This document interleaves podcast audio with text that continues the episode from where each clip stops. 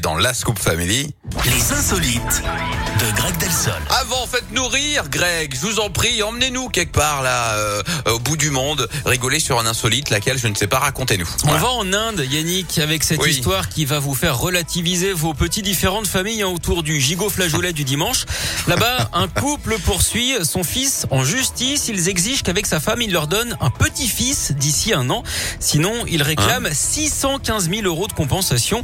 On appelle ça des problèmes de Ouais. bourse dans tous les sens du terme. Ils expliquent qu'ils se sont en fait ruinés pour éduquer leur fils aujourd'hui pilote et lui offrir un mariage somptueux. Et désormais, ils veulent être remboursés de leur investissement. Mais Cette non. somme, et oui, de 615 000 euros correspond en fait à la réception du mariage dans un hôtel 5 étoiles, l'achat d'une voiture de luxe, une lune de miel à l'étranger et le paiement d'une Ouais. formation de pilote aux États-Unis, d'où leur rejeton était revenu mais sans emploi. D'ailleurs, euh, vous savez Yannick, ce qui peut arriver de pire à un enfant indien aux yeux de ses parents? Euh, je crains le pire, mais allez-y quand même. Je, De passer pour un âne. je passe ah, un âne. Vous êtes bête. Oui, bah faut expliquer ça aux gens. Le hein, pain nan. Bah C'est oui. le pain nan, voilà qu'on mange dans les restaurants indiens que moi j'adore, qui accompagne le lassi, etc., etc. Donc voilà.